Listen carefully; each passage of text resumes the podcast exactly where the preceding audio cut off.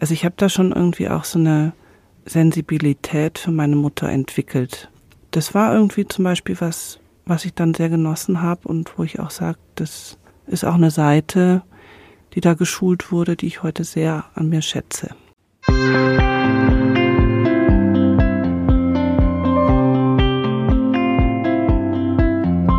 Herzlich willkommen zu einer neuen Folge von Leben, Lieben, Pflegen, der Podcast zu Demenz und Familie. Ich bin Anja Kehlin, Familiencoach und Mitgründerin von Desideria Care. Wir begleiten Angehörige von Menschen mit Demenz. Hallo und willkommen. Ich bin Peggy Elfmann, Journalistin und Bloggerin auf Alzheimer und wir. Kann man von der Demenz eigentlich was lernen? Und falls ja, was ist das? Mit diesen Fragen beschäftigen Peggy und ich uns heute. Wir geben euch auch einen Vorgeschmack und weitere Informationen zum Demenz-Meet in München. Doch bevor wir anfangen, möchten wir noch Dankeschön sagen. Vielen Dank an die Edith Haberland Wagner Stiftung. Sie unterstützt uns finanziell bei der Produktion dieser Folge. Ganz herzlichen Dank. Ja, wir planen ja quasi gerade auch so ein bisschen nebenbei das Demenz-Meet mit und haben uns da als Motto für den Tag das Thema voneinander und miteinander lernen gegeben. Und dieses Demenzmeet, vielleicht müssen wir da noch mal so ein bisschen erklärend ausholen, was das ist. Das ist eine Bewegung, die in der Schweiz angefangen hat mhm. und wo es eigentlich darum geht, ja, dass die Vernetzung der Menschen, die mit dem Thema Demenz zu tun haben oder sich dafür interessieren, eine Plattform bekommen oder einen Tag, wo man unkompliziert und in einer leichten und schönen Atmosphäre in Kontakt kommen kann und sich austauschen kann. Peggy, du warst ja schon mal in der Schweiz und hast dir das angeschaut. Mhm, genau, ich war in Zürich letztes Jahr und habe tatsächlich dieses Gefühl mitgenommen, dass man ja voneinander lernt und vor allem auch von Menschen mit Demenz lernt. Ich glaube, das ist irgendwie in vielen Köpfen nicht so, beziehungsweise Demenz wird ja oft äh, so als Schreckensbild verwendet und es ist alles schlimm und es ist eine Krankheit. Aber das eben Menschen mit Demenz eine Plattform bekommen und die Gelegenheit zu erzählen und von ihren Erfahrungen zu berichten und dass sie als Experten wahrgenommen werden, das ist ja doch noch eher selten, beziehungsweise ist vielleicht gerade so ein bisschen im Wandel auch, dass es nicht nur Ärzte sind oder im Fachleute, die darüber sprechen, sondern auch die, die jeden Tag damit leben und die im, ja, ihre Erfahrung damit gemacht haben. Genau. Und das hat uns irgendwie sehr gefallen und hat uns angesprochen und wir haben gesagt, sowas braucht es in Deutschland auch. Und wir sind jetzt die erste Organisation, die das nach Deutschland holt und da sind wir sehr stolz drauf. Und am 16. Juli wird dieser Tag stattfinden mit einem bunten Programm. Peggy, kannst du uns noch mal so ein paar Ideen geben, was dort passieren wird? Der 16. Juli wird ein, ja, bunter vollgefüllter Tag, wenn man das so möchte. Auf der Bühne stehen vor allem Angehörige und auch Menschen mit Demenz. Menschen mit Demenz werden über Selbsthilfe sprechen, inwieweit eben Selbsthilfe ihnen geholfen hat. Und ähm, zwischendrin wird es auch immer wieder Pausen geben und gutes Essen und eine Piazza, auf der man sich austauschen kann, wo man miteinander in Kontakt kommen kann, wo es auch Informationen rund um das Thema Unterstützung, Entlastungsangebote in und um München, ja, wo man sich Informationen holen kann. Man kann auch mit Experten ins Gespräch gehen in einer Teestunde und es wird auch noch verschiedene Workshops geben, wo man sich mit Themen ja, auseinandersetzt. Mhm. Ja, du gibst ja auch einen Workshop. Ja, tatsächlich. Erzähl doch mal davon. ja, ähm, Desiree von Bohlen und Halbach und ich, wir werden einen Impuls-Workshop machen zum Thema äh, von Drachentötern und tollen Töchtern. Die Idee dahinter ist, dass wir alle so diese unterschiedlichen Stimmen kennen, die mhm. manchmal in einem toben und gerade auch in schwierigen Situationen auftauchen, so nach dem Motto, ach, ich bin so wütend und gleichzeitig auch, ach Mama, komm, äh, wir schaffen das. Darüber wollen wir uns austauschen und hier eben auch Strategien aufzeigen, wie man da vielleicht in Leichtigkeit reinkommt und das Ganze auch äh, mit einer Portion Milde und Humor angehen kann. Peggy, du wirst auch aus deinem Buch vorlesen? Ja, in dem Buch geht's ja um quasi die Geschichte meiner Mama und mir. Mhm. Ich werde davon vorlesen und hoffentlich auch genug Raum finden, um darüber sprechen zu können, weil das habe ich bis jetzt immer gemerkt, dass es oft ein guter Anlass ist, um ins Gespräch zu kommen und viele Angehörige dann einfach auch sich wiederfinden in dem, was ich schreibe und sagen, ja, genau so ging es ihnen auch, so haben sie sich auch gefühlt. Sie dachten immer, sie sind alleine damit. Und es tut so gut zu wissen, dass es anderen ähnlich geht. Genau. Also wir hoffen, es wird ein bunter und ansprechender Tag. Wir freuen uns, wenn ihr von ja überall herkommt. äh, sichert euch die Tickets ähm, und die weiteren Infos geben wir euch auf den Show Notes. Auf den Shownotes geben wir euch auch die Infos zu den anderen Demenz-Meets, die dieses Jahr stattfinden, weil es gibt nämlich nicht nur eins in München, sondern auch in der Schweiz und soweit ich weiß auch in Wien. Genau, also beim Demenz-Meet geht es darum, was man von der Demenz lernen kann. Wir haben uns das Thema heute vom Demenz-Meet auch nochmal ein bisschen auf äh, die Fahne geschrieben und wollen uns darüber unterhalten, was man eigentlich von der Demenz lernen kann. Gibt es da sowas, wo du sofort sagst, ah, stimmt, da habe ich irgendwas rausgezogen. Für mich ist das ja wie so ein Lernprozess, auch sage ich ja manchmal. Wir haben mal über das Annehmen gesprochen und das ist, glaube ich, so dieser größte Lernprozess auch. Also nach der Diagnose war es tatsächlich so eine wahnsinnige Angst, mhm. weil ich auch dachte, es ist alles ganz schnell vorbei, äh, wenn sie die Diagnose so jung bekommen hat. Und mittlerweile ist ganz viel weg. Also sie kann ganz viel nicht mehr. Und trotzdem habe ich nicht mehr so diese krasse Angst, sondern ich glaube, es ist dieses Annehmen, von dem wir ja schon gesprochen haben, und auch dieses, okay, Dinge akzeptieren zu können. Das habe ich durch die Demenz, durch meine Mama, vielleicht auch durch das Verhalten, was sie an den Tag legt, gelernt, weil ich ähm, sie schon sehr, ja, so friedsam finde. Also in ihrer Welt, aber nicht negativ, sondern oft das Gefühl habe, sie ist da in einem ähm, ja, sie ist so zufrieden irgendwie eigentlich ähm, sich. Und das ist erstaunlich. Also das erlebe ich tatsächlich auch immer wieder in, in den Gesprächen mit meinen Klienten. Also wenn ich da so, also so ein Quadrant aufmale, wo einmal ich drin stehe, dann der Erkrankte, dann die Beziehung und dann die anderen. Und dann sage, okay, jetzt sag mal auf einer Skala von eins bis zehn, wie gut geht's dir gerade und wie gut geht's dem Erkrankten? Dann kommt da ganz oft raus, dass es dem Erkrankten eigentlich vergleichsweise gut geht in seiner Welt. Und er der Angehörige sich schlechte Punktzahlen gibt. Und ich glaube, das ist eben auch ein Bewusstmachungsprozess, den man durch die Demenz lernen kann, dass man ja auch die Verantwortung für sich selber weiterträgt und schaut, dass es einem selber gut geht wenn ich jetzt da mal in die Selbstreflexion gehe, jetzt ist es ja bei mir tatsächlich so, dass meine Mutter 2019 verstorben ist, mit und an der Demenz, dass ich jetzt so mit ein bisschen Abstand feststelle, dass es wahnsinnig wichtig ist, über das Thema zu sprechen. Also das habe ich gelernt. Also wenn ich da an die Anfänge zurückdenke, da ist mir das wahnsinnig schwierig oder schwer gefallen, über das Thema zu sprechen ich war da stark in diesem Rückzug drinnen. Für mich, ich wollte das mit mir selber ausmachen. Ich wollte niemanden auf die Nerven gehen mit dem Thema. Hatte auch, glaube ich, große Angst vor meinen eigenen Gefühlen, mhm. die ich da weggedrückt habe mit dieser Bewältigungsstrategie, mich unter der Welle durchzuducken. Ich glaube, das war so ein echtes Learning, was ich aber eigentlich über die, und zwar ja auch fast acht oder zehn Jahre, die ich meine Mutter dann insgesamt begleitet habe, sich gegen Ende also schon stark abgezeichnet hat, dass ich da in eine Offenheit gekommen bin, weil ich auch gemerkt habe, das geht überhaupt gar nicht. Das kann man nicht mit sich selber ausmachen. Da braucht man schon auch Menschen, die das nachvollziehen können. Mhm. Und dann stelle ich noch fest, dass es rückblickend einfacher ist, über das Thema zu sprechen, als wenn man mittendrin ist.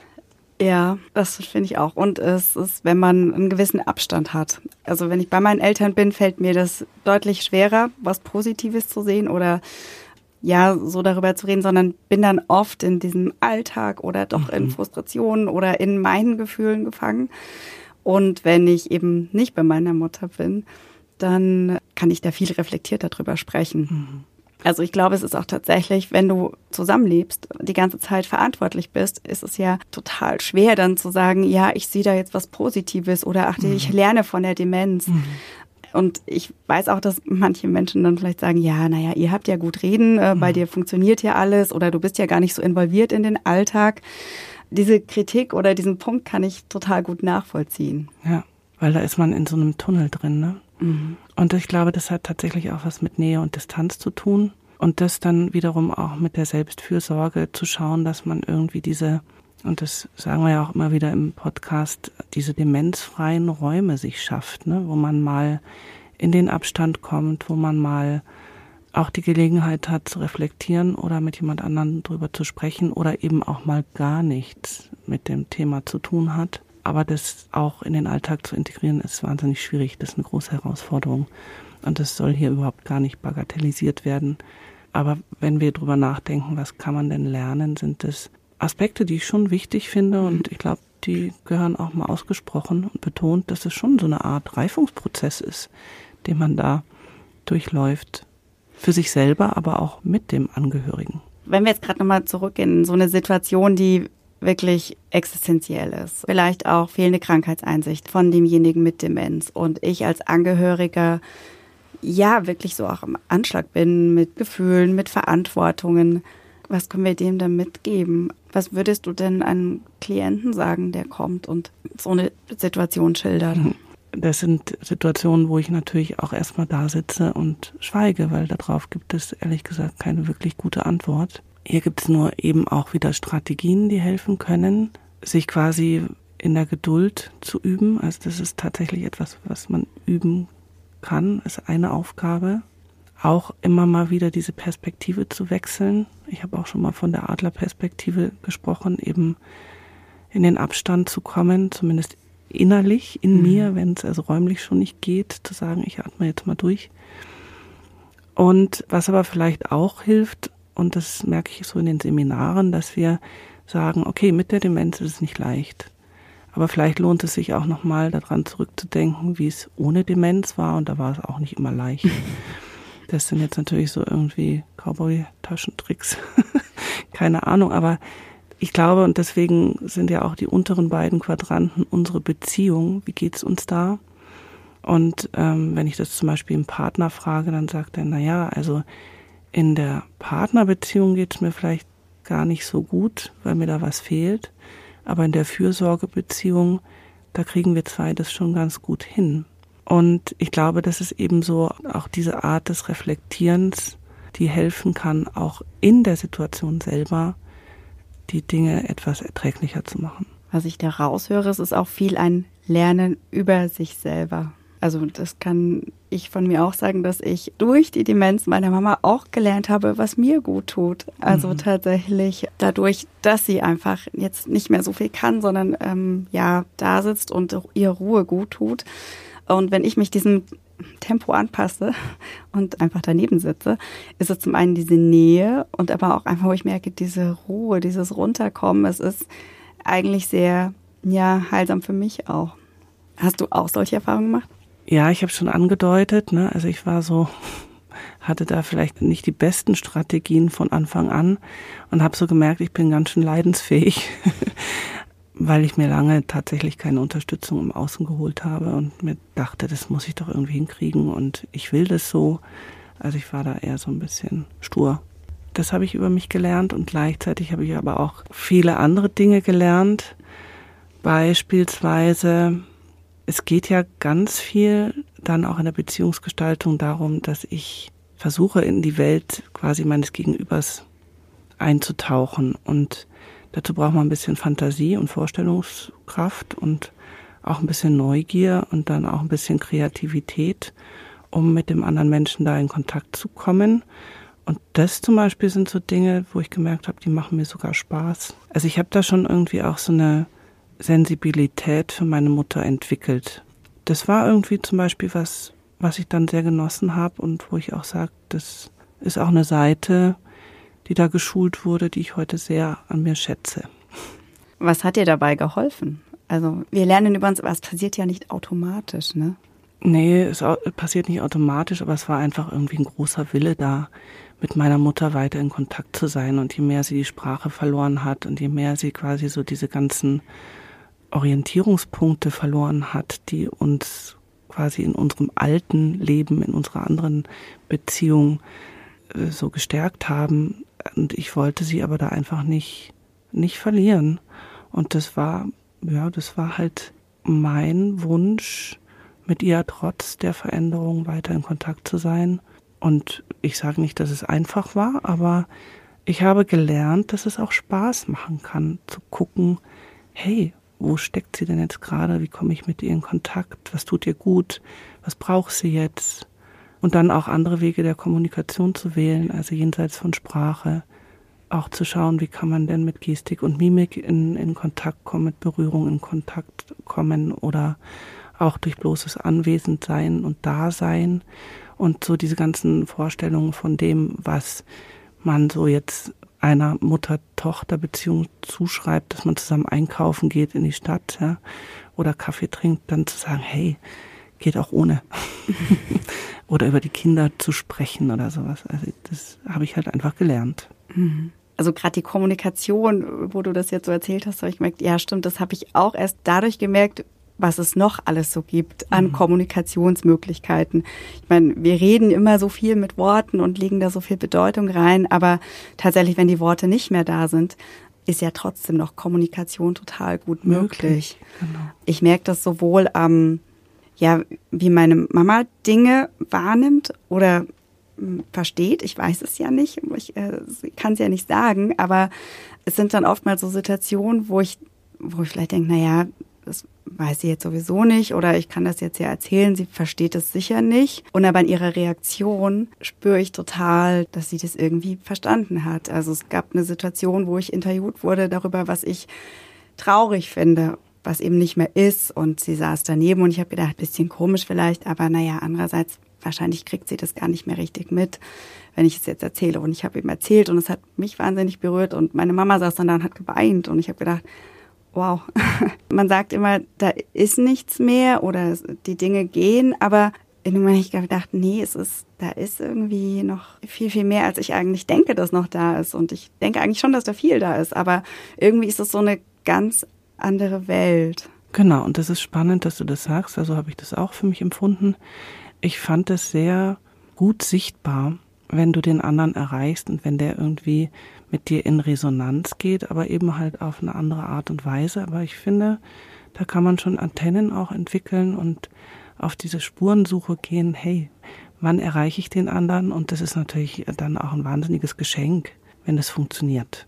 Mhm. Und es funktioniert natürlich nicht immer, aber wenn es dann mal da ist, so dieses Licht-an-Effekt, das ist dann schon sehr berührend und schön und ein mhm. toller Augenblick, der vielleicht so ohne die Demenz nie in dem Maße spürbar gewesen wäre. Also das ist immer so meins, klar, steckt man nicht drin, hätte, hätte Fahrradkette, wenn alles anders gekommen wäre, dann wäre eben auch alles anders, aber also das fand ich schon eine ganz, ganz interessante Erfahrung für mich. Nochmal so eine andere Perspektive, gibt es irgendwas, was du von deiner Mutter lernst, gerade mit ihrer Krankheit oder wenn du sie da so siehst und beobachtest? Ja, also tatsächlich dieses Dinge zu fühlen, im Moment zu sein, Dinge zu genießen, die schön sind. Jetzt macht sie das gar nicht mehr so sehr, aber es war eine Zeit lang so, dass sie so, wenn Dinge schön waren oder lustig waren, dass sie wahnsinnig laut gelacht hat. Und das kannte ich von früher nicht. Also meine Mama war immer ein fröhlicher und freundlicher Mensch, aber so, ja, immer in so einem Rahmen irgendwie, wie es die meisten ja sind. Mhm. Aber als dieses, ähm, ja, dieses Kontrollding dann wegfiel durch die Demenz, ja, hat sie so laut gelacht über einfache Dinge. Ähm, wenn die Kinder gelacht haben, dann ist sie damit eingestiegen und es war so, ich dachte, wow, ja, so sieht echte Freude aus. Mhm. Das ist wirkliche Freude, nicht irgendwie, wenn wir lachen und was witzig finden, sondern das ist dieses Gefühl, was von, von innen kommt. Mhm.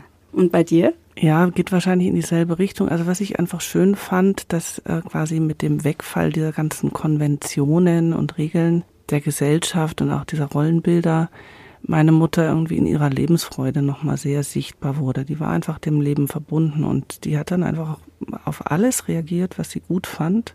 Egal, ob das jetzt Kinder waren oder Hunde oder Bienen oder Blumen oder egal was, ne? Oder eben, wenn sie einen Menschen gesehen hat, den sie mochte. Ich hatte das Glück, dass ich immer dazu gehört habe. Äh, und das war ihr dann einfach auch im Gesicht abzulesen. Sie hat einfach auch die Gesellschaft von Menschen sehr geschätzt und hatte irgendwie auch so eine gute Art, mit anderen Menschen in Kontakt zu kommen. Und das ist ihr zum Glück auch in der Krankheit geblieben. Und damit hat sie es uns auch sehr einfach gemacht ihr auch noch lange viel zuzutrauen, weil ich immer wusste, wenn sie nicht mehr weiterkommt, dann wird sie mit jemandem ins Gespräch kommen, der wird ihr sicher helfen. Ja, wir haben ja auch im Vorfeld unsere Hörer oder Follower gefragt, was sie so gelernt haben. Ja, da war ganz viel von euch dabei, die gesagt haben, sie haben Geduld gelernt oder eben im Moment zu leben, die kleinen Dinge wertzuschätzen, Gelassenheit, dass das Hab und Gut nicht mehr so wichtig ist oder unwichtig wird. Ja. Geht irgendwie so in die Richtung, Richtung. Äh, ne? Mhm. also die, die gleichen Erfahrungen, die wir auch gemacht haben und anscheinend viele andere auch. Ja, und ich finde es schön, dass sich das ähm, anscheinend wiederholt in den Familien oder in den Beziehungen, wo die Demenz plötzlich als ungebetener Gast dazukommt. Und das spendet ja vielleicht auch ein bisschen Trost, dass man sagt, okay, da steckt auch noch was drinnen, was ich übers Leben insgesamt lernen kann. Und ich finde, das motiviert dann doch wieder irgendwie mit anderen zusammenzukommen und darüber zu sprechen. Genau, weil dann kann man diese kleinen Schätze mal heben. Genau. genau. Gibt es denn noch was, was du von anderen gelernt hast im Umgang mit der Demenz? Ja, das ist eigentlich ganz spannend. Ich habe da gelernt, dass in so einer Situation, die schwierig ist, oder also wenn die Demenz auftaucht, das ist ja zunächst einmal nichts Schönes. Ich habe gelernt, dass die anderen, mit denen man sich dann austauscht, ja auch Experten sind und dass die einem schon nochmal gute Impulse geben können. Ich habe mich, und ich habe es ja schon gesagt, auch zu Beginn des Gesprächs, ich habe mich damit echt ein bisschen schwer getan, weil ich Angst hatte, dass meine Fehler sichtbar werden, wenn ich mich mit anderen austausche. Also ich hatte so den Wunsch, es sehr gut zu machen, habe aber auch so gemerkt, es gibt Situationen, an denen ich mich echt aufgerieben habe und wo ich es mich schwer getan habe. Und dann hatte ich so Angst, wenn ich da mit anderen drüber spreche, dass ich feststelle, dass ich es ganz schlecht mache. Und eigentlich ist es ja aber nicht so, weil du, weil du kriegst ja im Zweifel von den anderen was geschenkt, nämlich eine Idee oder äh, eine zusätzliche Perspektive. Und das ist ja das Schöne im Austausch. Man darf ja das nehmen, was zu einem gut passt und die Dinge, die nicht zu einem passen, darf man auch liegen lassen. Und das ist halt was, was ich erst lernen musste, aber insofern habe ich sehr viel inzwischen von anderen gelernt und schätze es auch wirklich sehr, diese Gruppen von Angehörigen zu moderieren, weil das sind, also das sind echt Schatztruhen, die ich damit öffnen und heben darf und finde das großartig, wenn ich dann auch sehe, dass die anderen, die in dieser Situation sind, die zum Teil eben auch sehr schwer und belastend sind, dann voneinander profitieren und ähm, da auch so viel rausziehen. Rise by lifting others. Hm. Nach dem Motto. Ja, und weißt du was? Ich würde sogar sagen, dass ich von dir wahnsinnig viel lerne. Ach. Ja. Ach. Das ist ja schön. Also äh, seit wann machen wir den Podcast jetzt ja schon fast zwei Jahre, ne? Mhm. Und schon unser erstes Gespräch, das ja quasi so ein bisschen die Grundlage eigentlich für diese Podcast-Idee war, das hat mir ganz viel gegeben und ich habe gelernt, dass es okay ist, traurig sein zu dürfen, dass ich, äh, dass es ein Gefühl ist und dass es aber nicht so schlimm ist, wie ich immer dachte oder wie ich Angst hatte, sondern dass es dass es da sein darf und dass das okay ist und dass es normal ist und dass es vielen so geht. Und das ist so dieses erste Learning von dir, was mich immer noch begleitet und ähm, oft auch trägt. Mhm. Ja, dann denke ich doch auch noch mal kurz drüber nach, was ich von dir gelernt habe. Also, ich habe von dir gelernt, den Mut zu haben, über die Dinge auch zu sprechen. Ich meine, du schreibst ja viel darüber, auch in deinem Blog. Und du hast mich eigentlich irgendwie auf eine sehr schöne Art und Weise eingeladen, ja, über meine Erfahrungen zu sprechen. Und jetzt bin ich ja nicht so der Typ, der wahnsinnig gerne eigentlich über seine Sachen, über seine persönlichen Sachen spricht, sondern eher normalerweise auch als Coach in der zuhörenden Rolle bin, wo ich vielleicht auch mal nachfrage und schaue, dass man irgendwie etwas rausarbeitet. Aber in diesem Format erzähle ich ja einfach auch sehr viel von mir und da ist es schön, eine Gesprächspartnerin wie dich an der Seite zu haben, wo ich auch so das Gefühl habe, ja, da kommen Dinge zutage von mir, die mir auch gut tun. Und insofern schätze ich auch diesen Podcast inzwischen sehr. Das ist jetzt quasi so ein bisschen der Vorgeschmack im Kleinen auf vielleicht das große Demenz-Meet. Mhm. Genau, schaut euch die Infos an und für heute war es das mit dem Podcast. Und wir freuen uns, wenn ihr das nächste Mal wieder reinhört. Wenn euch diese Folge gefallen hat, dann gebt uns gerne ein Like, schreibt uns eine Bewertung oder teilt diesen Podcast mit allen, von denen ihr denkt, dass ihr ihn auch gerne hören möchten.